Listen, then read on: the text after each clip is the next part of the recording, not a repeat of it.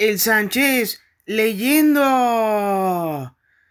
Para que lo escuche cuando no tenga más nada que leer. Para que lo escuche cuando no tenga más nada que leer. Para que lo escuche cuando no tenga más nada que leer. Más nada que leer. Coño, me di cuenta que yo me puedo poner a leer, weón. Así mismo. O sea, no todo tiene que ser así burda de formal, ¿me entiendes? Me pongo yo a leer, weón. Y estoy ahí bien de pinga leyéndome mi vaina, weón. Puro contenido de calidad, puro contenido de calidad, puro contenido de calidad, puro contenido, puro contenido.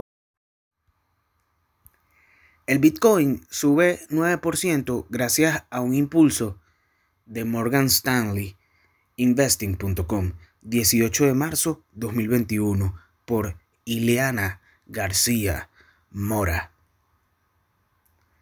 Las criptomonedas toman fuerza nuevamente en la sesión de este jueves. En especial, el Bitcoin llegó a subir 9% más temprano en la sesión, acercándose de nuevo al nivel de los 60 mil dólares. Una barrera que rompió el pasado sábado 13 de marzo, al llegar a los 61 mil 795,8 dólares por primera vez en la historia. A esta hora, 11 y 17 de la mañana del centro de México, la criptomoneda se ubica en 59.350 dólares, con un avance de 7,27% en el mercado Bitfinex. El alza del Bitcoin está relacionada con la noticia de un nuevo paso hacia adelante que da esta criptomoneda hacia una mayor aceptación por parte de las instituciones financieras. Y es que este miércoles Morgan Stanley, el gigante en la gestión de patrimonios con 4 billones de dólares en activos de clientes, anunció a sus asesores financieros que lanzará tres fondos para gestionar la propiedad de bitcoins, según informó CNBC.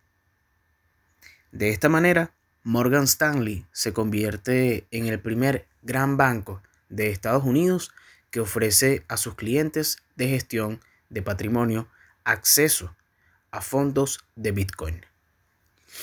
Otras criptomonedas también van al alza en la sesión de este jueves. Entre ellas se encuentran el Ethereum, que sube 2,85% para alcanzar los 1.822,78 dólares. El Cardano, que sube un 10%, llegando al nivel de 1,37 dólares. Y finalmente el Dogecoin, que sube 2,60%.